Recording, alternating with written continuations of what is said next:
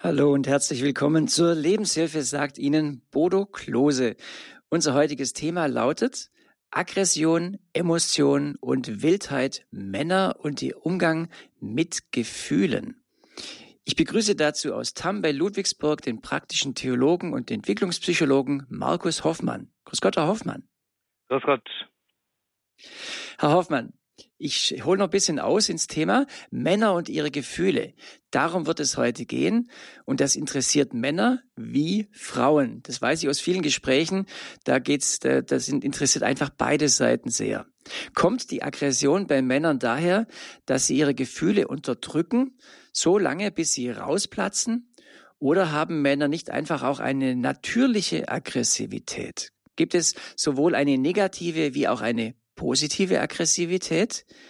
Frauen wünschen sich von Männern, dass sie einfühlsam und zärtlich sind, aber bitte ja kein Softie. Frauen wünschen sich von Männern außerdem, dass sie stark und beschützend sind, aber bitte ja kein Macho. Und der Mann selbst? Hm. Schon als Kind liebt er es, wild herumzutoben und an seine Grenzen zu gehen. Doch dann muss er artig sein und funktionieren.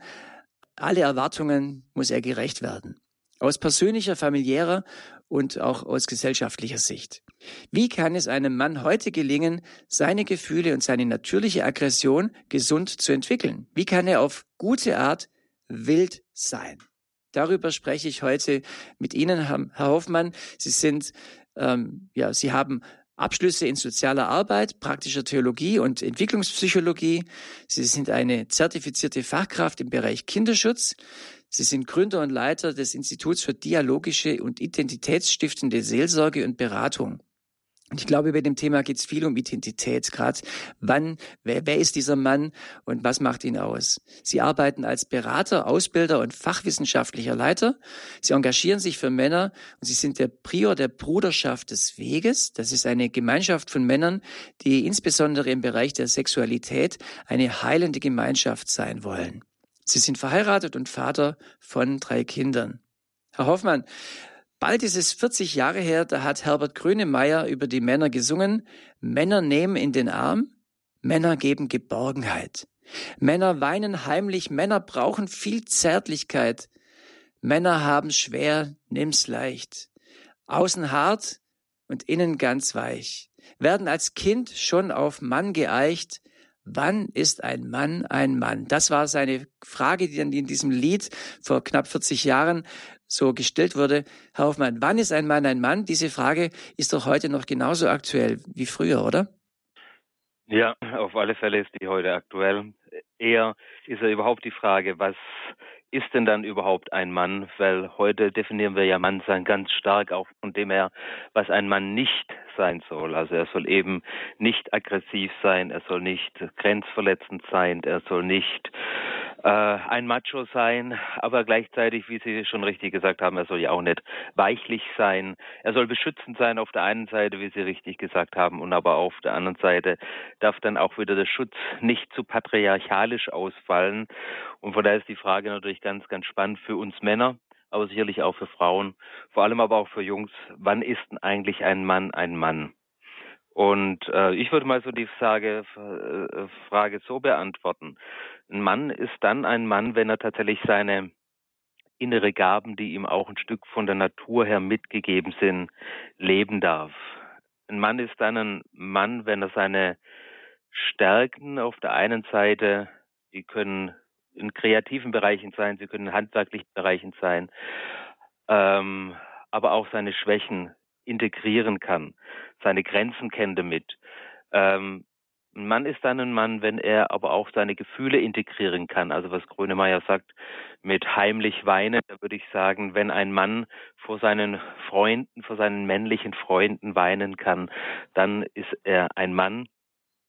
Ein Mann ist dann ein Mann, für mich natürlich auch, wenn er tatsächlich auch Freunde hat, von denen er sich korrigieren lässt, ermahnen lässt, herausfordern lässt, auch zum Wachstum. Und ein Mann ist ein Mann, wenn er ein Liebhaber ist, wenn er also die Frau liebt, Kinder lieben kann. Und ein Mann ist sicherlich auch ganz wichtig, ein Mann, und das stellen wir immer wieder fest, dass es eine Männlichkeit erdet, wenn er mit Vater und Mutter in einem Frieden lebt. Also wenn er da natürlich aus einer versöhnten Haltung zu seiner eigenen Lebensgeschichte lebt und ein Mann ist ein Mann, wenn er seine Väterlichkeit, egal ob er das jetzt als zölibatärer Mensch lebt oder ob er dieses als Verheirateter lebt, mit Kinder oder ohne Kinder lebt, wenn er diese Väterlichkeit leben kann. Das würde ich mal so in die Liste aufnehmen, diese Dinge. Ja, Ihre Beschreibung, das geht mir als Mann runter wie Öl. Also das tut richtig gut, das zu hören. Sie haben aber gesagt, heute wird ja Mann oft von dem definiert, was er nicht ist oder was man irgendwie ja von der von der anderen Seite her. War, wie ist es dazu gekommen, dass dass der, äh, der Mann heute erstmal sich entschuldigen muss, dass er ein Mann ist? Das ist natürlich eine sehr sehr komplizierte Frage die wir wahrscheinlich gar nicht genügend und wahrscheinlich auch nicht in allen Schattierungen ausleuchten können. Aber ich denke, allein schon der Blick auf die Geschichte zeigt, äh, dass es natürlich eine äh, ein Mannsein gibt, jetzt auch gerade, dass wir in Deutschland haben, wenn man vom Dritten Reich her äh, schaut, ein Mann, das natürlich in einer Art von Art und Weise brutal, grenzverletzend, erobernd ist. Wenn wir dann in die jüngere Missbrauchsdebatte hineinschauen, die ja auch eben uns Männer betrifft, dann sind wir eben auch da die Grenzverletzenden äh, Menschen. Und wenn man natürlich dann auf so patriarchale, gewisse patriarchale, einengende Väterlichkeit der Vergangenheit schaut, dann sind wir Männer sicherlich auch diejenigen, die anderen kaum Raum geben. Und das sind natürlich alles Eigenschaften, die ähm, auch ein Stück zu diesem Bild beigetragen haben, dass der Mann sozusagen kritisch gesehen wird. Sicherlich trägt auch dazu bei, dass natürlich der Wert der Frau in den letzten Jahrzehnten viel stärker in den Blick gekommen ist. Die Frauen haben sich selber aufgestellt, haben ihre Rechte eingefordert. Und das war ja quasi immer auch schon ein Recht für die Frau einzufordern, war immer auch ein Recht gegenüber dem Mann einzufordern und somit auch schon da eine Gegenposition. Die hat eine große Kraft entwickelt und äh, da ist der Mann vielleicht teilweise auch auf der Strecke geblieben. Das sicherlich, aber natürlich ist auch die ähm, Entwicklung der Frau beziehungsweise der Blick auf die Frau von daher auch ein Stück weit ähm, oder musste damit auch eine gewisse Männlichkeit überwunden werden. Eben zum Beispiel die, strukturelle Unterdrückung von Frauen in Berufen äh, ist da zu nennen. Oder eben aber auch die ja auch die Entwertung der Mütterlichkeit, die lange Zeit da war, überhaupt die Entwertung der Weiblichkeit, die lange Zeit auch von der Männerseite da war, äh, hat natürlich nicht unbedingt dazu beigetragen, dass der Mann hier eine sehr gute Figur historisch gemacht hat. Also insofern hat natürlich auch die Frauenbewegung erstmal sozusagen hier auch gegen eine gewisse Männlichkeit arbeiten müssen. Und die Männer haben es irgendwie nicht verstanden, hinüber zu pendeln in eine gesunde Männlichkeit, sondern sie haben dann eher dann viele Anstrengungen genommen, der Frau ähnlicher zu werden, als dass sie sich gefragt haben, wer bin ich denn eigentlich als Mann? Also das ist natürlich auch in der ganzen Debatte zu beobachten. Wir wollen heute vor allem auch über das Thema Emotion und äh, um Gefühle sprechen, Herr Hoffmann. Männer und ihre Gefühle. Warum fällt es Männern schwer, Gefühle zu zeigen? Ja, das ist eine spannende Frage. Da würde ich mal so auf zweigeteilt antworten. Die erste Antwort würde ich eher mal in eine positive Weise entwickeln und sagen, ich denke nicht, dass die These unbedingt stimmen muss, dass ein Mann es schwer hat mit seinen Gefühlen. Er fühlt nur anders. Wenn wir allein schon mal die Entwicklung des Jungen anschauen, dann beginnt ja sein Leben, äh, und das wissen wir heute sehr gut aus der Entwicklungspsychologie, äh, dann beginnt ja sein Leben so mit einer kleinen Schwierigkeit. Er erwacht in den Armen einer Mutter, die zu ihm auch gar nicht sozusagen in einer physischen Gleichheit, in einer körperlichen Gleichheit steht. Und das Dumme ist, dass kleine Kinder schon, also schon vor dem zwölften Lebensmonat, äh, wahrnehmen, wer ihnen körperlich ähnlicher ist. Das ist tatsächlich so, dass Jungs sich zum Beispiel und Mädchen leichter mit dem gleichen Geschlecht bewegen.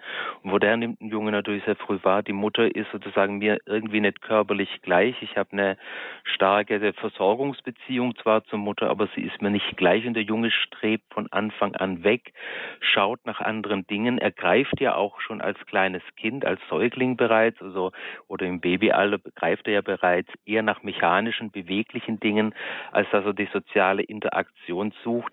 Das heißt, äh, was ich damit sagen möchte, ist, der, der Erlebnisraum eines Jungen ist ganz anders.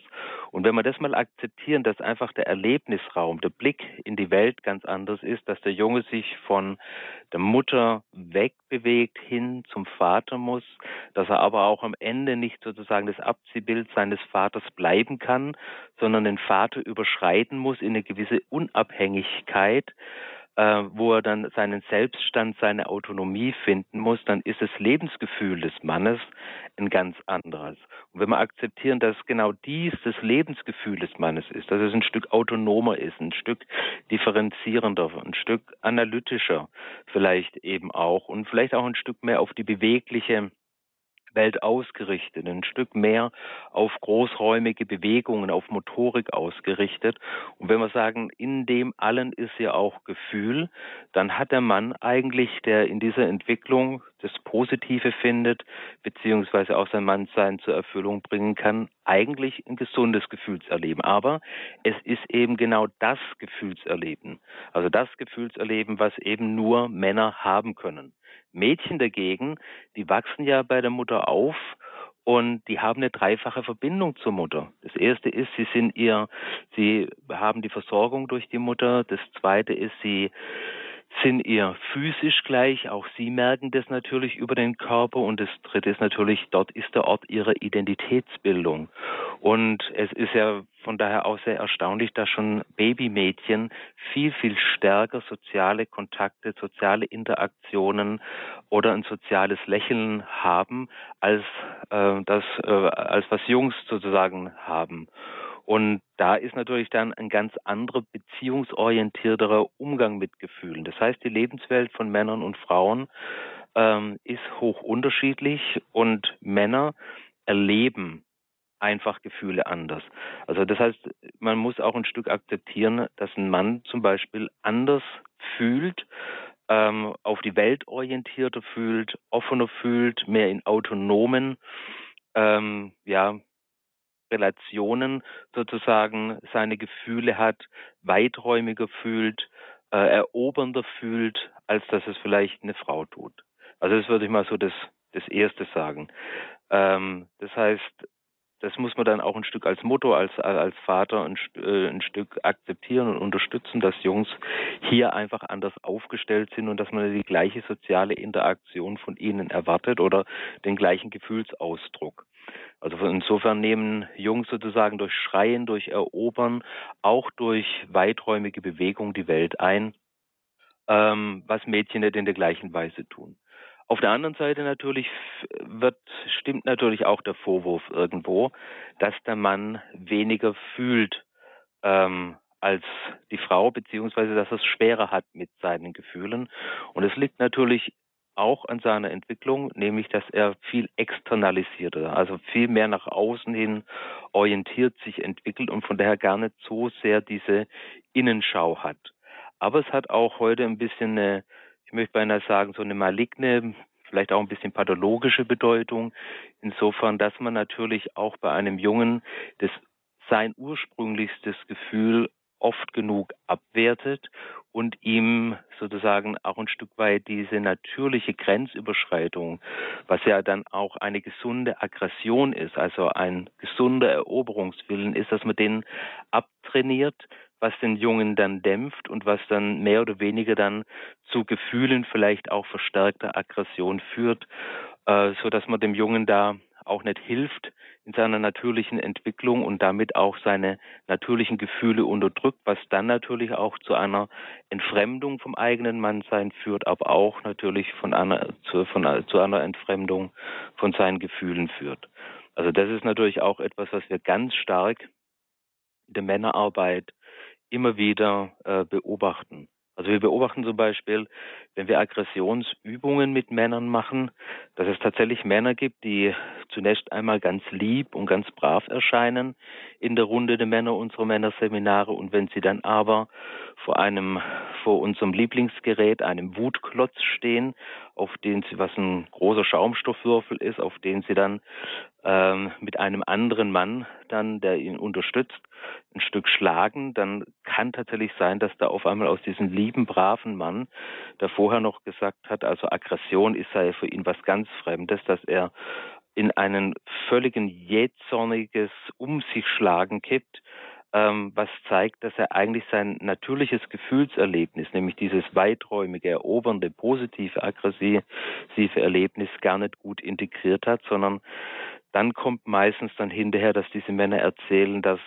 alle sozusagen weiträumige Bewegung, diese natürliche Aggression unterdrückt wurde, dass sie sie ganz weit weg verstecken und dass sie eben dann in ungünstigen Augenblicken einfach aus ihnen heraus explodiert und damit ihre ganze kreative Kraft verloren hat. Kreative Kraft, die eigentlich drinsteckt, die aber dann durch das Übermaß, durch das Herausplatzen, durch die Explosion kaputt geht. Auch das ist natürlich für die Beziehung sehr anstrengend. Sie hören die Lebenshilfe bei Radio Horeb. Wir sprechen heute über das Thema Aggression, Emotion und Wildheit mit dem Entwicklungspsychologen Markus Hoffmann. Und darüber sprechen wir gleich mehr, gerade auch, was negative und positive Aggression ist.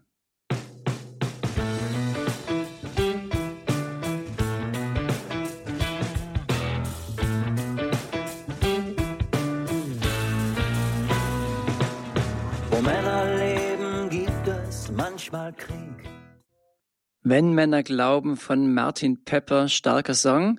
Und der Mut, ein Mann vor Gott zu sein. Ja, das äh, ja, soll uns äh, ein bisschen begleiten jetzt im Folgegespräch dieser Sendung. Unser Thema hier in der Lebenshilfe lautet nämlich Aggression, Emotion und Wildheit, Männer und ihr Umgang mit Gefühlen. Ich bin Bodo Klose und ich bin im Gespräch mit Markus Hoffmann. Er ist praktischer Theologe und Entwicklungspsychologe und er hat eine Arbeit auf den Weg gebracht, die heißt ähm, Bruderschaft des Weges, eine Arbeit unter Männern, die gerade auch, wo es um Heilung geht, wo, wo man versucht, den Mann wieder auf die richtige Spur zu bringen oder gemeinsam den Weg zu finden, wie also als eine Männergemeinschaft, die da auch ganz, ganz wichtig ist. Der Mut, Mann zu sein, Herr Hoffmann, äh, ja, ich glaube, das spricht Ihnen aus der Seele, dieses Lied. Ja und nein. Okay. Ja, weil ich, ich bin über einen Satz gestolpert. Man eicht den Mann sozusagen auf Kampf und Spiel. Und es ist doch eine gewisse negative Wendung, finde ich. Ähm, weil dabei wird übersehen, genau über das, was wir schon gesprochen haben, dass ja genau die männliche Gefühlsausbildung, die gesunde Gefühlsausbildung genau bei einem äh, Jungen eher tatsächlich über das Raufen und das äh, kämpferische Spielen angelegt ist. Ja, das ist einfach das auffälligste Verhaltensunterschied zwischen Jungs und Mädchen ist einfach, dass sie dieses ähm, ja in allen Kulturen beobachtete Raufen von Jungs und dieses Raufen und auch diese Kampfspiele, die Jungs eingehen, die haben für die Emotionsausbildung eines Menschen oder eines Jungen ganz, ganz große Bedeutung. Ich möchte einfach gerade mal ein bisschen äh, beleuchten. Das erste ist mal, wenn Sie sich ein Fußballspiel anschauen. Also ich habe ja selber zwei Söhne und dann verbringt man ja auch schon ein bisschen Zeit auf dem Fußballplatz. Und wenn Sie sich einmal anschauen, dann ist ja das nicht nur ein Kampfspiel, der Fußball, wo dann Mann gegen Mann gekämpft wird, sondern das ist, bedeutet ja auch eine ganz enorme Selbstbeherrschung. Ich muss meinen Platz finden in einem größeren Ganzen einer Mannschaft. Ich muss mich gemäß meiner Gabe einordnen. Ich muss auch mal sozusagen als jemand, der in der Abwehr ist, einsehen, dass ich nicht derjenige bin, der die Tore schießen wird, sondern ich muss mich sozusagen in Gesamtgefüge hierarchisch hineinbegeben. Und das hat sehr viel, wenn man Jungs hat, die alle gern Tore schießen, sehr viel natürlich schon mit einer Gefühlsintegration zu tun, die allein schon bei diesem Kampfspielen auch immer ist. Das Zweite ist, äh, was zu beobachten ist, zum Beispiel, wenn Jungs raufen, dass sie äh, sehr gut abstoppen können, wenn etwas zu viel ist. Das ist zum Beispiel etwas, was man bei, bei Kämpfen bei Mädchen oft vermisst. Wenn Mädchen kämpfen, dann fließt durchaus auch mal Blut, beziehungsweise dann haben die keine Fähigkeit, die Aggression entsprechend gut abzupuffern. Jungs können das. Jungs haben genau dieses Moment, wo sie wissen, das ist jetzt zu viel an Aggression, jetzt lass ich's. Also im gesunden Raufen. Und dann natürlich gerade diese Kampfspiele, die Jungs machen im Fußball, im Basketball oder beim Ringen oder beim Boxkampf oder was wir sonst so, so haben, da geht es natürlich auch um Sieg und Niederlage. Und äh, wenn Sie mal selber erlebt haben bei einem Jungen, wenn er ein Spiel verloren hat, dann können Sie, dann haben Sie einen Jungen, der auf dem Rasen liegt und trauert und seine Gefühle exzessiv zeigt. Und da kann man dann auch sehen, dass die Jungs aufeinander zugehen, sich trösten. Das heißt, da hat man eine nicht nur diese Aggression, die man immer Jungen zuschreibt, sondern hat man ein Heer von unwahrscheinlich vielen Gefühlen. Da kommen dann zum Beispiel manchmal sogar die besiegten Jungs und trösten die trauernden Jungs, helfen denen durch ihre Trauer durch. Und das ist dann auch zum Beispiel ein Kennzeichen für einen männlichen Gefühlsumgang.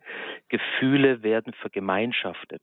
Das heißt, das Leid des einen wird von der ganzen Gruppe der Männer getragen. Da trauert dann nicht ein Mann, da trauert die ganze Gruppe äh, dann und ist niedergeschlagen und tut sozusagen gemeinsam dann die Frustration bewältigen. Also von daher dieses negative Eichen des Mannes auf Kampf und Spiel möchte ich gerne ein bisschen rumdrehen und sagen, eine gesunde Gefühlsentwicklung bei, gerade bei Jungen kriegen wir dorthin, wo man sie dem natürlichen Drang auch des von mir aus auch kämpferischen nachgehen lässt in einer gesunden Weise. Und wenn man das in einer guten Weise begleitet und ein offenes Auge hat, dann können dort Gefühle ausgeprägt werden, die den Mann dann am Ende auch einen Zugang zu Gefühlen geben. Sie sagten gerade, vielleicht war es ein kleiner Versprecher, dass die Besiegten zu den Trauernden gehen. Wahrscheinlich, ich glaube, Sie haben gemeint, dass die Sieger dann auch zu den Trauernden gehen. Ja, das habe genau, ich auch genau. schon oft erlebt. Ja. Und dass dann äh, der, der Wettkampf auch hoffentlich fair geführt, auch wenn er, vielleicht ging es auch mal heftig zu und unfair, da kann man sich auch entschuldigen, um dann wieder ja, gemeinsam weiterzugehen. Und das ist eigentlich schön, wenn man das im Sport oder in, in solchen Bereichen lernt. Manchmal habe ich den Eindruck, ja, man gibt Jungs eben die Möglichkeit, sich auszutoben, damit sie hinterher braver sind. Das ist ja mit, damit nicht gemeint. Nee, da ist es damit nicht gemeint. Aber es ist natürlich schon so, dass Jungs, wenn sie ihre Energie dann ablassen durften, dass sie dann auch wieder ruhig sind, dass sie wieder gesammelt sind und dass sie dann auch wieder zum Beispiel sich auch ähm, ja ähm, ruhigeren Sachen zuwenden können, konzentrierter sein können, lernen können etc. Das heißt, gerade ich habe ja auch in der Jugendhilfe gearbeitet, da war das immer sehr auffällig, wenn wir mit den Jungs dann eben auch eine Tobezeit hatten, dann hatten wir eine andere Hausaufgabenzeit. Wenn diese Tobezeit nicht gegeben war, dann war die Hausaufgabenzeit einfach von unwahrscheinlichen Unruhe geprägt. Das heißt, auch dem, dem Jungen kommt eigentlich äh, erlebt sozusagen im Wechsel zwischen ja einem gewissen Erregtsein und einem gewissen Bewegungsdrang und einem und einer Ruhephase. Da pendelt er hin und her und die Schule kommt ihm von daher gar nicht so sehr entgegen. Mein kleiner Neffe ist gerade vier, wird bald fünf und der liebt es, Pirat zu sein und gegen Drachen zu kämpfen und solche, solche Dinge. Und das braucht er auch und das äh, holt er sich auch, ja, und äh, es ist natürlich gut, wenn er das macht, wenn, wenn er wenn das erledigt ist, dann, dann kann er sich auch wunderbar einfach in Ruhe mit, mit sich selbst beschäftigen, hat Freude, er malt gerne und hat auch diese Seite. Und äh, wenn das, ja, hoffentlich passt es immer gerade. Manchmal ist es ja so, dass man dann eine Situation hat, wo, wo man eher ein bisschen gestresst ist. Und äh, wenn dann der Junge das einfordert, ich möchte jetzt toben, ich möchte jetzt Power haben und man das da nicht haben kann, das ist ja dann schon ein familiärer Konflikt. Wie kann man da gut damit umgehen, als, als zum Beispiel als Eltern? Ich denke, einmal ist es natürlich äh, sehr wichtig für die Mutter, die ja häufiger doch mit dem Jungen zu tun hat, dass sie eine positive Einstellung einfach zu dem Bewegungsdrang ihres Sohnes bekommt.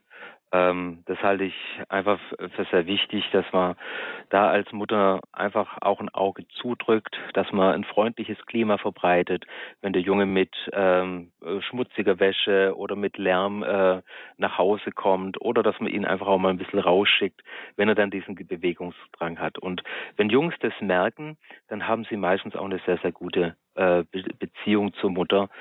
Dann ist natürlich sehr wichtig auch, dass in der Familie sozusagen der äh, Vater hier als Unterstützung ist, dass er dem Jungen natürlich dann auch zeigt, wie ein gutes Raufen, wie ein gutes, ja, wie eine gute großräumige Bewegung geht und dass er den Jungen sozusagen auch in seiner Entwicklung unterstützt. Und in einer, denke ich, in einer Familie ist dann natürlich auch sehr wichtig, dass der Junge und ein Junge ist dazu eben auch bereit ist, dass es klare Regeln gibt. Dass es klare Regeln gibt im Bereich, wann Ruhe ist, wann Toben ist, wo Toben stattfindet. Ähm, und Jungs können sich dann auch einordnen, wenn sie eine entsprechende Perspektive haben. Wenn sie natürlich die Perspektive haben, ich bin jetzt im Nachmittag am Schreibtisch festgenagelt und muss meine Hausaufgaben machen, dann werden sie unruhig, dann steigt die Aggression und dann kommt es manchmal eben auch zu einem Kippen, zu einer unguten Aggression. Und da sind wir gerade an diesem Thema Aggression. Es gibt also eine positive Aggression. Ich glaube, das ist ganz wichtig, dass man das mal grundsätzlich speichert, dass das auch was Natürliches ist, was Gutes, was im Mann angelegt ist, aber dass sie kippen kann zu einer negativen Aggression. Genau, wenn man einfach mal das Wort Aggression nimmt, dann heißt ja das eigentlich auch ein Stück erobern, einnehmen. Und das ist ja genau, was der Mann ähm, tut mit seinen großräumigen Bewegungen, mit seiner stärkeren Außenorientierung, die, äh, wie ich vorhin dargestellt habe, auch ein Stück entwicklungsbedingt angelegt ist. Der Mann ist sozusagen immer weg in der Differenzierung bewegt. Und er dringt von daher, und das ist das Positive der Aggression, der Mann dringt ja von daher auch in das Dunkle, in das Unbekannte ein. Also wir erleben das ja zum Beispiel schon in der Schöpfungsgeschichte. Das ist jetzt zwar eine schwache Metapher, aber ich nehme es trotzdem mal. Ähm, da beauftragt Gott ja den Adam, ähm, schau mal, da gibt es Tiere und suche und gib, gib diesen Tieren Namen, differenziere sozusagen die Welt, strukturiere sie und schau, ob da etwas für dich dabei ist. Und das können wir sehr häufig einfach bei Männern sehen. Sie haben den Drang, Dinge zu erforschen, Unbekanntes auszuloten, äh, die Welt zu differenzieren, was dann natürlich auch in der Naturwissenschaft zum Beispiel sich dann niederschlägt.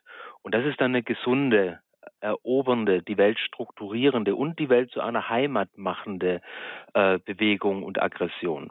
Das heißt, die Aggression des Mannes hat eigentlich schon auch einen befriedenden Charakter insofern, dass etwas umzäunt wird, eingegrenzt wird und dass ein Zuhause entsteht. Ja, und im Unterschied dazu ist natürlich die negative Aggression das Zerstörende.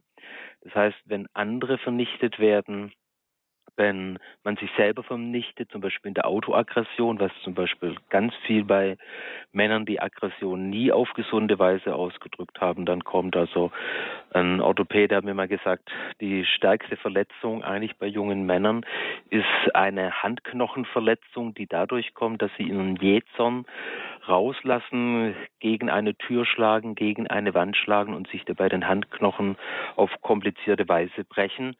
Das ist so, so ein typischer Charakter. Oder dann eben dann in, bei gewalttätigen Jungs, wenn sie dann nirgends ihre, sozusagen ihre positive Aggression gelernt haben, ähm, wenn sie dann andere äh, verhauen beziehungsweise Schlägereien anfangen oder wenn sie dann eben dann auch eine Aggression gegen sich richten, was man durchaus auch im Bereich der Sucht sehen kann. Die Sucht ist eigentlich nichts anderes auch als ein Stück ähm, Aggression, ähm, die man gegen sich, gegen den eigenen Körper richtet. Das ist dann sozusagen die negative mhm. Aggression.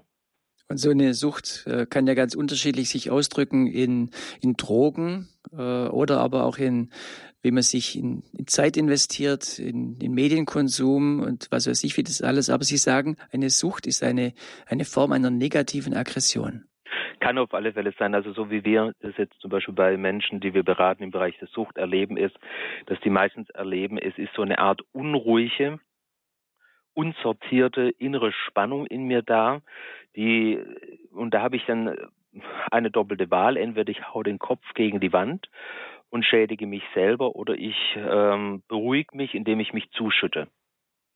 Ja, letztendlich sagen die Männer damit nichts anderes wie, da ist eine Unruhe in mir, mit der ich nichts anzufangen weiß, die nicht in einer guten Aggression kultiviert ist, die sozusagen nicht in einen Eroberungsdrang, in einen Forschungsdrang äh, fließen kann, sondern die einfach für mich ein Rätsel ist, eine riesengroße Unruhe, ein Aufgekratztsein bedeutet und dieses beruhige dann mehr oder weniger dann durch die Sucht.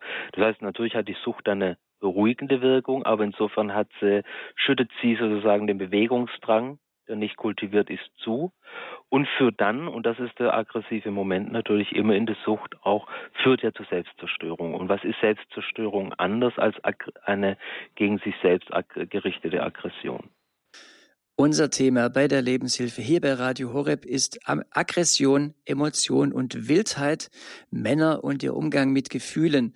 Und wir kommen gerne auch mit Ihnen zu Hause oder wo immer Sie uns gerade hören, ins Gespräch. Vielleicht sind Sie unterwegs oder bei der Arbeit, können uns trotzdem irgendwie hören. Dann kommen wir gerne mit Ihnen ins Gespräch. Wie erleben Sie heutige Männer und ihr Mannsein? Wie erleben Sie Ihre Aggression und Ihre Wildheit? Kommt die Gibt es da positive Erfahrungen oder schwierige Erfahrungen? Wie erleben Sie heutige Männer und ihr Mannsein? Die Telefonnummer für diese Sendung ist 089 517 008 008. Unsere Frage an Sie. Wie erleben Sie heutige Männer und ihr Mannsein, gerade im Hinblick auf ihre Aggression und ihre Wildheit? Ja, sind es inzwischen nur noch Machos oder nur noch Softies oder gibt es da eine gesunde Mitte? Wie erleben Sie heutige Männer und ihr Mannsein? Das Hörertelefon ist 089 517 008 008. Und wir haben jetzt gerade viel über auch Erziehung gesprochen, über die Jungs und nachher denke ich, werden wir noch mehr über die, ja, über die Männer als solche sprechen, was Männer ausmacht, wie sie vielleicht auch wieder zu so einem gesunden Mannsein zurückfinden können. Und bis dahin und vielleicht bis auch die ersten Anrufe reinkommen, äh, hören wir von Michael Patrick Kelly Little Giants, kleine Riesen.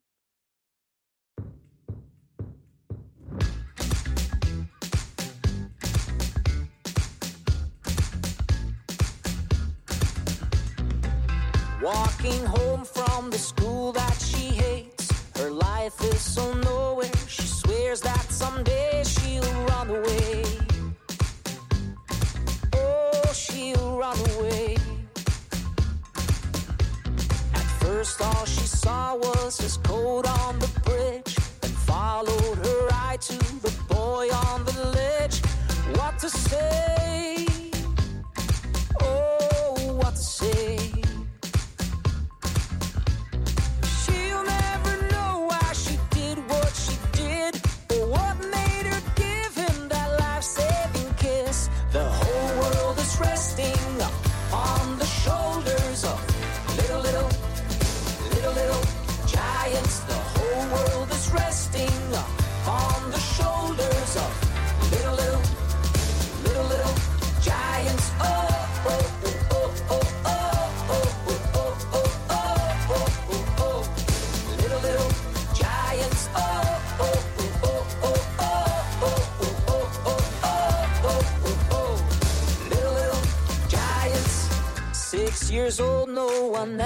Was around. He didn't think twice, the baby would drown, so he was brave.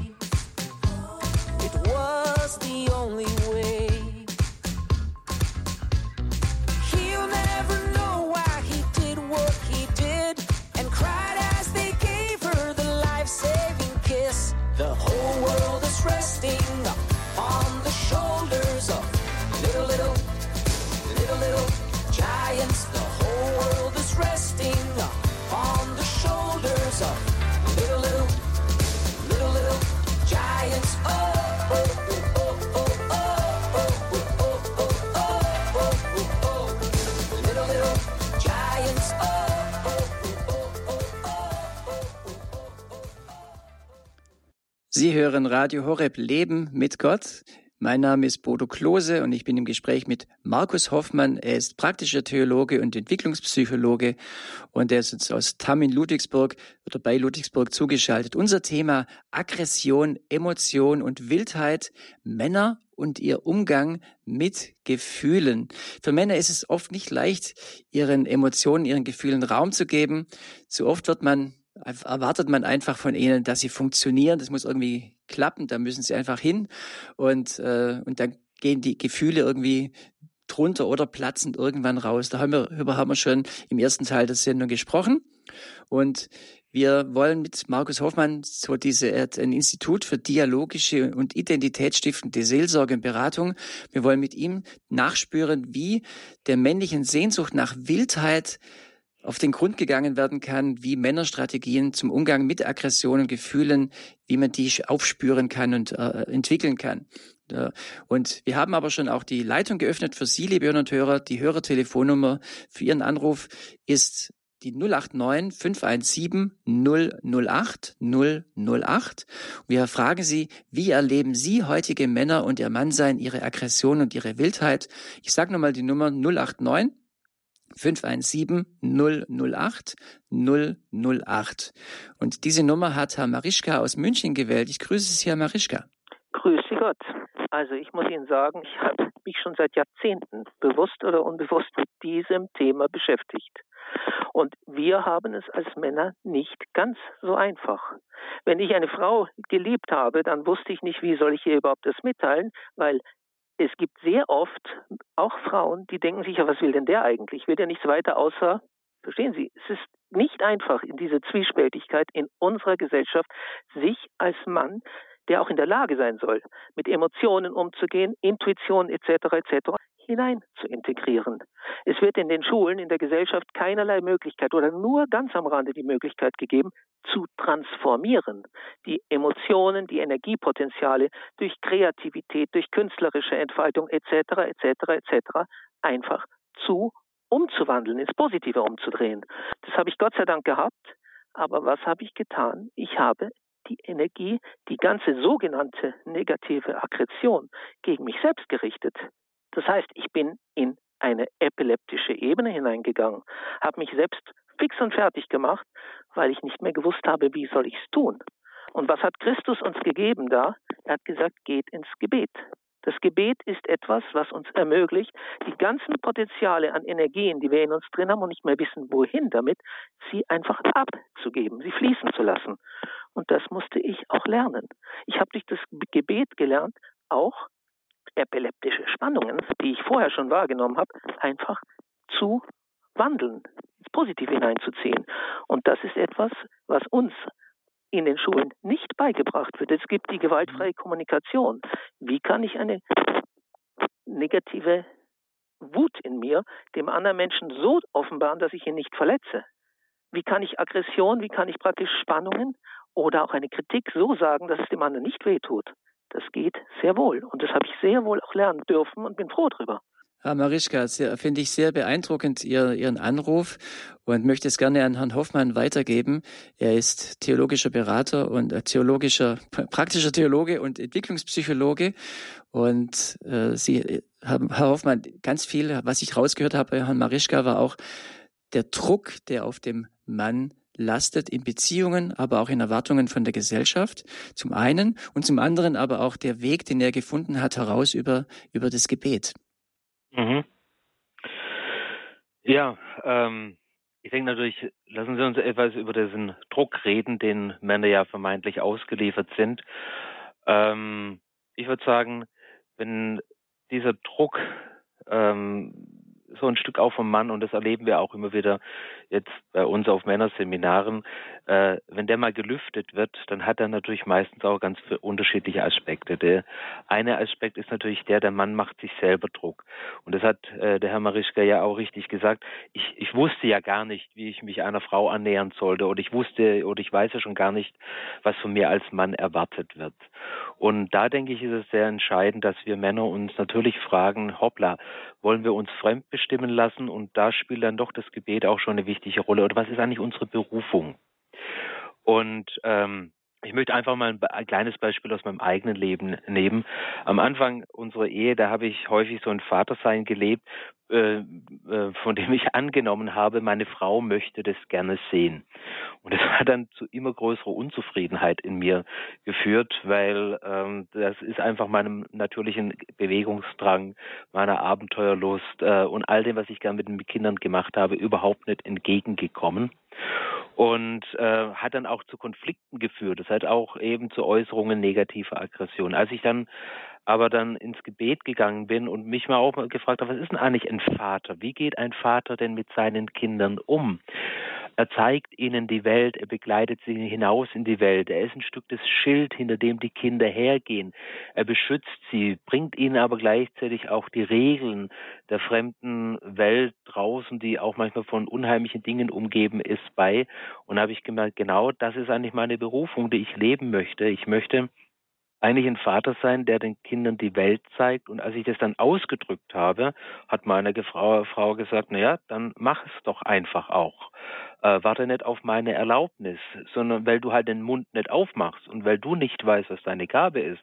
Deshalb handle ich, deshalb springe ich sozusagen in das Vakuum hinein, das du erzeugst, durch das, dass du deine Berufung als Vater nicht selber aus deinem Mannsein heraus ergreifst. Und ich denke, das fällt mir immer wieder bei Männern auf, dass sie sozusagen häufig sich Druck machen lassen, indem sie nicht sozusagen sich fragen, was ist eigentlich meine Berufung, was ist meine Gabe, wie will ich sozusagen einen Arbeitsplatz ausfüllen oder wie will ich eine Rolle ausfüllen. Für, kommen sie aber dann zu dieser Berufung oder spüren sie dann, was ihr wahrer Auftrag ist, dann kommen natürlich weitere Prozesse in Gang, aber erst einmal findet natürlich auch eine Befreiung von dem ganzen Druck statt. Und häufig führt es dann genau in das hinein, wovon wir vorhin geredet haben, nämlich in diese positive Form lebensgestaltender Aggression. Also sie bringen ihren Kindern bei, das Leben zu erobern oder sie machen selber Dinge, wo sie dann das Leben erobern durch kreative Weise oder eben auch durch eine ganz positive Gestaltung des Familienlebens oder des Berufslebens. Herr Marischka, vielen Dank für Ihren Anruf. Fand ich sehr beeindruckend, was Sie geschildert haben, aber auch wie Sie für sich einen Weg da gefunden haben. Herzlichen Dank. Unser Thema hier in der Lebenshilfe ist Männer und der Umgang mit Gefühlen, mit Aggression, mit Wildheit. Wie gehen Männer heute damit um? Und diese Frage haben wir Ihnen gestellt und aus Weimar meldet sich Herr Mende. Ich grüße Herrn Mende. Ja, guten Tag. Ähm, ja, also ich, ich äh, habe dazu zu diesem Thema eigentlich äh, ein bisschen mehr Fragen. Ähm, also ich kann gleich sagen, ich habe selbst drei Söhne und äh, und bin also ich habe äh, mit mit Aggressionen als Kind schon eher negative Erfahrungen gemacht. Also ich bin zum Beispiel auch schon, ich, wenn ich mich zurückerinnere, im Kindergarten das äh, war Raufen und solche Dinge zum Beispiel, das, das war für mich immer negativ äh, verbunden. Und äh, ich vielleicht auch, weil ich eigentlich mein Leben lang immer der Kleinste gewesen bin, auch so, wenn ich in der DDR äh, musste man sich der Größe nach im Sportunterricht aufstellen. Da war ich immer einer von den letzten dreien sozusagen in der Reihe. Und ähm, und äh, all diese diese Dinge mit mit ähm, ja mit mit körperlichem Wettbewerb und so, da äh, das da ist mir sozusagen als Kind schon immer bewusst von außen bewusst gemacht worden, dass ich da mit mit den Gleichaltrigen nicht mithalten kann. Und erst äh, und, und das war dann beim Raufen auch, ich, ich unterlag sozusagen immer, wenn wenn es dazu kam und ähm, und das äh, das das waren keine einfach keine schönen Erfahrungen, muss ich muss ich äh, einfach so frei sagen, bis hin, dass mir dass mir äh, in der fünften Klasse dann bei einer Schneeballschlacht auch das äh, Schlüsselbein gebrochen worden ist, weil weil da drei andere äh, dann auf mir drauf lagen und so. Ähm, das sind das sind so so Dinge und und ich muss äh, sagen, dass dass ich diese Erfahrungen einfach ähm, auch an meine Kinder so weitergebe und und ich äh, also ich ich habe einfach Schwierigkeiten ähm, denen ein gesundes Raufen oder oder äh, körperliche Wettbewerb äh, Geschichten äh, mitzugeben. So. Mhm. Herr Mende, äh, prima, ich gebe das gleich weiter an Hoffmann. Ich glaube, den Bereich, Herr Hoffmann, den Herr Mende anspricht, ist der Bereich auch, äh, wenn ich jetzt selber kein so ein gesundes Mannsein in meiner Kindheit oder eine, eine natürliche Aggression erlebt habe, dann bleibt ja auch eine, eine Wunde zurück. Ein Buch, was äh, sicher sehr wichtig ist, ein Autor ist der John Eldridge, in, zum Beispiel in dem Buch Der ungezähmte Mann, da spricht er öfters auch von der Wunde des Mannes oder die Wunden des Mannes, die ihn da dann auch sein Leben begleiten. Herr Mendes sagt, er weiß, er gibt es irgendwie dann auch an seine Kinder weiter oder er gibt es anders, er versucht es anders an seine Kinder weiterzugeben, eben gemäß seiner Erfahrung. Wie kann man von negativen Erfahrungen, die man gemacht hat im Bereich der Aggression, Verletzungen, körperliche Verletzungen, auch vielleicht psychische Verletzungen. Wie, wie kann man mit solchen Wunden umgehen? Mhm, mh. Gut, was Herr Mendes ja erzählt, ist ja, dass er äh, tatsächlich auch verletzt worden ist. Das heißt, er war in einer Position der Unterlegenheit und äh, hat äh, sozusagen diese Unterlegenheit auch nie bewältigen können. Er war und blieb sozusagen in den Geschichten der Verletzte, der Unterlegene. Und das macht natürlich die Sache zu einer echten Wunde, zu einer echten Verletzung. Das muss man an der Stelle einfach so mal festhalten. Ähm, ich möchte vielleicht, äh, kann da jetzt natürlich nicht speziell auf die Geschichte vom Herrn Mendes eingehen. Ich möchte es mal vielleicht von meiner Geschichte her ein bisschen beleuchten. Mein Vater war zum Beispiel sehr jähzornig, ähm, war sehr alkoholisiert, jähzornig, hat äh, die Mutter geschlagen. Ähm, wenn er mich geschlagen hat, dann war es meistens so, dass er sich da drin selber vergessen hat. Ich bin in einer äh, Umgebung äh, groß geworden, wo, wo Männer aggressiv, hochaggressiv, zerstörerisch aggressiv waren und ähm, habe trotzdem einen positiven Weg zu einer Aggression finden können. Das heißt, ich hab, war auch immer der Kleinste, äh, bin heute noch einer der Kleinsten mit 71. Also von daher war ich auch nicht sozusagen der, der, der durchsetzungsfähigste in meiner Klasse äh, und kenne von daher natürlich dieses. Und wie kommt man, es ist, hat auch ein bisschen was damit zu tun, dass man natürlich die Wunde genau anschaut. Also was hat mich da konkret äh, verwundet? Und für mich war zum Beispiel äh, in dieser Wunde, für mich war in der Wunde drin, ich hatte nie einen Vater. Ich hatte zwar einen Vater, der unwahrscheinlich aggressiv sein konnte, aber ich habe nie einen Vater, der mir geholfen hat, mit meiner Niederlage umzugehen. Ich hatte nie einen Vater, der äh, an meinen Tränen überhaupt und an meinen inneren Ängsten interessiert war. Und äh, ich habe so eine Erfahrung mit meinem eigenen, oder ich habe zwei Söhne mit äh, meinem ältesten Sohn gemacht. Er hat auch immer unter seinem Kleinsein gelitten und kam dann auch irgendwann auf mich zu und hat äh, das dann auch ausgedrückt und hat gesagt, dass er sehr Angst hat, dass er also immer der Kleinste bleiben wird in der Klasse und so weiter und natürlich auch da, damit der Schwächste und sich weniger durchsetzen kann und nicht so männlich ist wie andere und so weiter. Und wir sind darüber in einen Dialog gegangen. Das heißt, wir haben, äh, er konnte seine Ängste bei mir platzieren. Und äh, das konnte ich ihm deshalb anbieten, weil ich mich mit meinem eigenen Vater versöhnt habe und gemerkt habe, dass mein Vater selber eigentlich keinen Vater hatte, vor dem er je Gefühle ausdrücken konnte.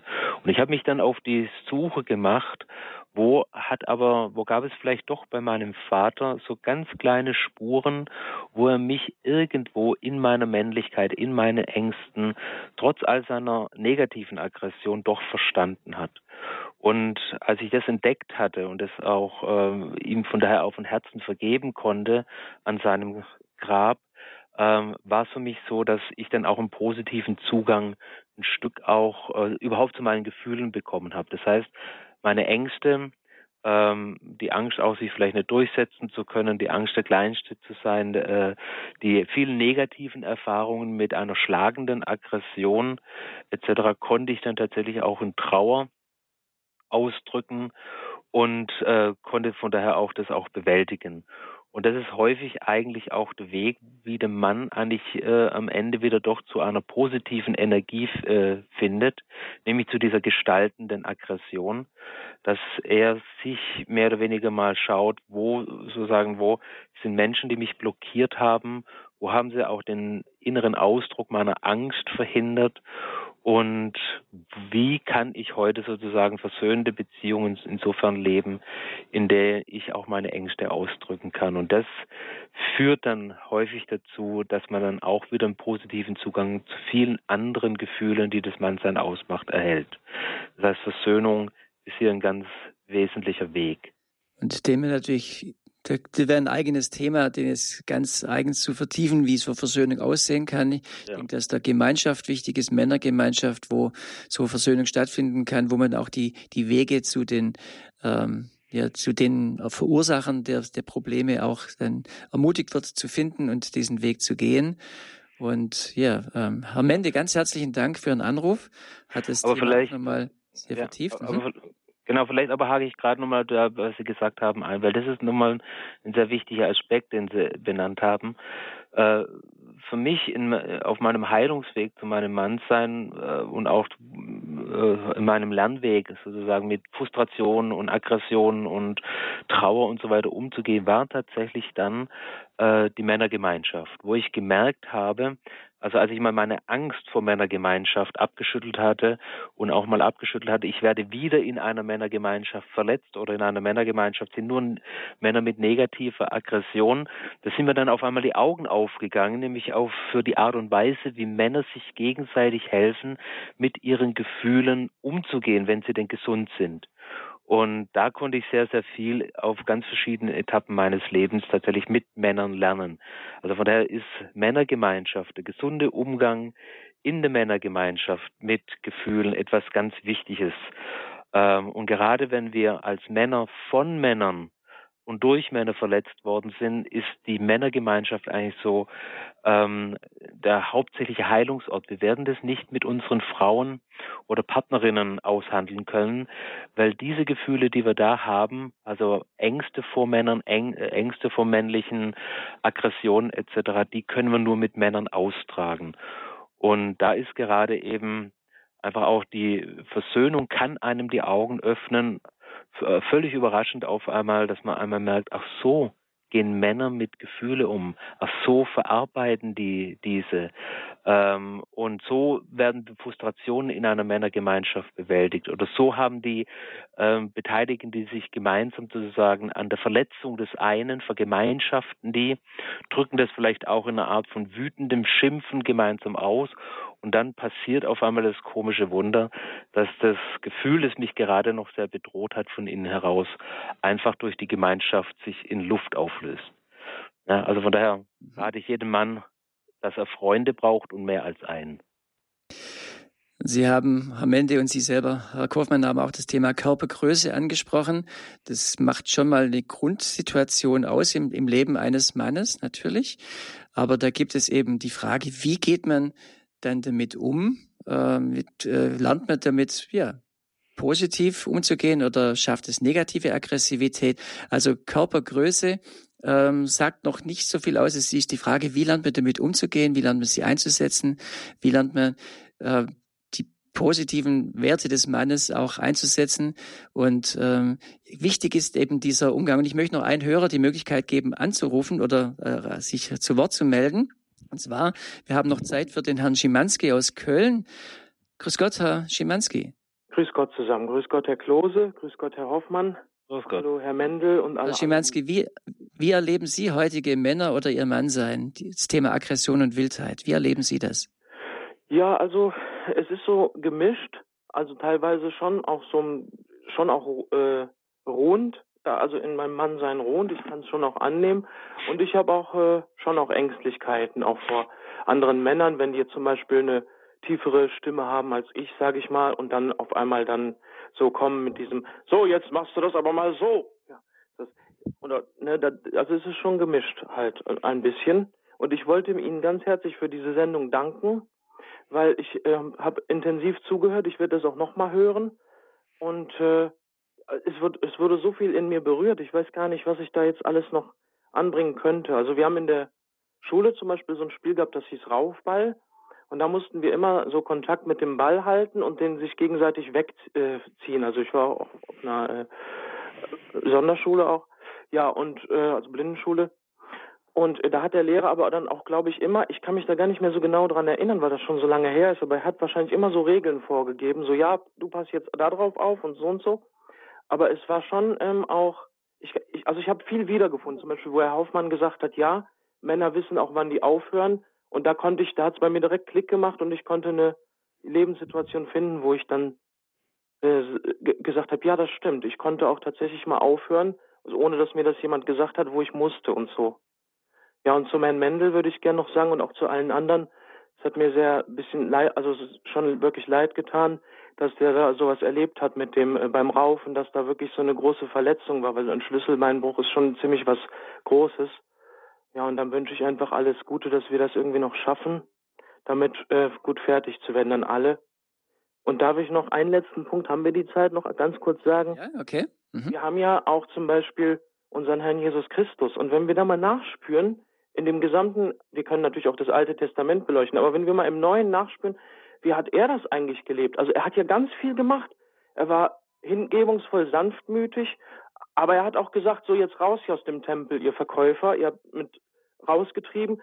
Oder er hat zum Beispiel auch gesagt, Amen, Amen, ich sage euch, also Lehrer, einfach mal so als Einladung. Sie merken, mein Herz sprudelt über. Ich könnte hier auch noch viel erzählen, aber ich weiß nicht, ja, keine Ahnung. Aber ich danke Ihnen sehr für diese Sendung. Ich weiß gerade jetzt auch nicht so genau, was ich noch sagen könnte. Ja, ist in Ordnung. Ja, vielen Dank. Herr Schimanski, vielen Dank. Vielen Dank. Gerne, Herr Hoffmann. Sie können direkt darauf einsteigen. Ja, genau. Also ich, ich denke ganz gut, wir kommen ja auch ein bisschen ans Ende der Sendung. Ähm, so ein bisschen summarisch. Ich denke für den Mann gerade auch, der verletzt ist, ist es sehr wichtig, einfach, wie gesagt, die Männerfreundschaft, aber auch, und das ist das, was wir Männer dann auch brauchen, und da braucht es eine, eine, äh, ein zuwendendes Gefühl. Wir müssen unsere Väterlichkeit stärker auch füreinander entwickeln.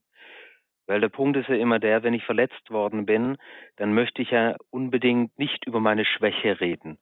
Aber genau das ist das, was Kinder ja bei ihren Vätern dann suchen, beziehungsweise was sie ihnen zeigen. Ich bin schwach, ich weine jetzt. Und da braucht es einfach diese zuwendende Väterlichkeit, die wir auch als erwachsene Männer, gerade wenn wir Wunden erlebt haben, brauchen. Und das Zweite, denke ich, ist natürlich äh, tatsächlich nochmal der Blick auf Jesus selber. Und es ist ja gerade schon gesagt worden, Jesus äh, verkörpert für uns Unterschiedliches. Er ist natürlich derjenige, der eine ganz intensive Vaterbeziehung gelebt hat.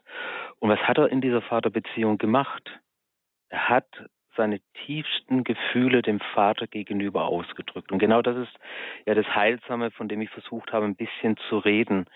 Äh, dass wir Männer unsere Gefühle ausdrücken müssen, im Gebet ausdrücken müssen, anderen Männern gegenüber ausdrücken müssen, so dass wir ganz offen auch über unsere Ängste reden. Es geht eben nicht nur im männlichen Leben am Ende um die Bewegung, um das nach außen gehen, um die Aggression, sondern auch um die Niederlagen und auch um die Ängste, die äh, sozusagen benannt werden müssen. Und Jesus hat ja an Gethsemane nichts anderes gesagt als Papa, ich habe Angst. Und da drin ist er aber zutiefst Mann, weil er eben dann aber auch den Trost beziehungsweise den Halt des Vaters genommen hat und trotzdem genau in diese männliche Bewegung gegangen ist, von der ich vorhin gesprochen habe, nämlich in das Dunkel hineingegangen ist, in das Dunkel des Todes, was für uns dann zur Erlösung geworden ist. Und das ist ja eigentlich ein zutiefst sozusagen positiv aggressiver Akt, wenn wir dann bei Petrusbrief dann lesen, dass Jesus hinabstieg in sozusagen in den Pforten der Hölle und hat sozusagen den Schlüssel dieses Reiches an sich genommen. Und das ist ja ein Akt der Eroberung, den Jesus hier letztendlich in seinem Tod vorgenommen hat. Also auch hier wieder ein zutiefst Zeichen eigentlich für Männlichkeit, die er gelebt hat. Also insofern ist es sehr wichtig, daran auch ein Stück sich zu orientieren oder ich möchte so einen kleinen Tipp geben, sich mal zu orientieren an der Lebensgeschichte von Charles de Foucault. Charles de Foucault, den kennen wir ja auf der einen Seite, wenn man ihn kennt, ganz stark in, in der eucharistischen Anbetung versunken, ganz stark sozusagen am Herzen Jesu. Auf der einen Seite, auf der anderen Seite war er der Entdecker Marokkos. Er hat Marokko zum ersten Mal kartografiert. Er war der Mann, der sozusagen die Weiten der Wüste durchzogen hat. Er hat beides vereinigt. Dieses ganz tiefe äh, diese ganz tiefe Beziehung, in der er auch sehr, sehr viele Gefühle ausgedrückt hat, wenn man mal so seine Tagebücher liest. Und auf der anderen Seite dann dieses Weite einnehmen oder sein Leben unter den Tuareg, wo er natürlich auch dann Leiterschaft übernommen hat, Verantwortung übernommen hat. Ich denke, diese Balance zwischen Innerlichkeit auf der einen Seite und das Ausschütten auch der Gefühle der Angst, sozusagen bei Gott und auf der anderen Seite eben aber auch das Einnehmen der Berufung, die Weite wagen, seine Ängste ein Stück dem Vater anvertrauen und trotzdem den Schritt vor der Türe zu machen, das würde eigentlich eine ganz gesunde Männlichkeit befördern. Herr Hoffmann, ganz herzlichen Dank für diese Sendung. Und auch, dass Sie nochmal gesagt haben, Vorbilder sind für Männer auch ganz wichtig. Also ich glaube, Jesus ist ein starkes Vorbild. Da kann man viel studieren. Und äh, auch Charles de Foucault finde ich gut. Danke, dass Sie uns dieses Thema Aggression, Emotion und Wildheit, Männer und der Umgang mit Gefühlen so nahegebracht haben. Vielen Dank, Herr Hoffmann. Bitteschön. Wenn Sie mehr Informationen haben möchten zu, äh, zur Arbeit auch von Herrn Hoffmann, zum Beispiel zu dieser Bruderschaft des Weges, dieser Männergemeinschaft, die er auf den Weg gebracht hat, oder auch zu seinem Institut für dialogische und identitätsstiftende Seelsorge und Beratung, können Sie sich gerne an unseren Hörerservice wenden unter der Telefonnummer 08328 921 110. 08328 921 110. Wenn Sie sagen, Sie möchten die Sendung nochmal anhören, wie ein Hörer in dieser Sendung gesagt hat, da war so viel drin, das möchte ich mir nochmal anhören, haben Sie mehrere Möglichkeiten. Sie können sie heute Nacht um 23 Uhr nochmal hören, da wird sie wiederholt. Sie wird in den, ins, auf die Homepage gestellt, horeb.org. Dort finden Sie sie unter der Lebenshilfe. Und sie wird auch, sie ist auch abrufbar beim CD-Dienst von Radio Horeb unter der Telefonnummer 08328 921 120. CD-Dienst Radio Horeb 08328 921 120. Wenn Sie aber sagen, ich brauche gar nichts geschickt, ich höre mir es lieber so online an, eben über horeb.org oder auch die Radio Horeb App über Smartphone, da können Sie einfach im Podcast diese Sendung genauso nachhören. Männer und der Umgang mit Gefühlen. Ich hoffe, wir haben Ihnen das bisschen näher gebracht, auch wertvolle Tipps für Sie dabei gehabt. Und mit diesem Gedanken wollen wir Sie dann auch in diesen Tag schicken. Am Mikrofon für Sie bei der Lebenshilfe war Bodo Klose.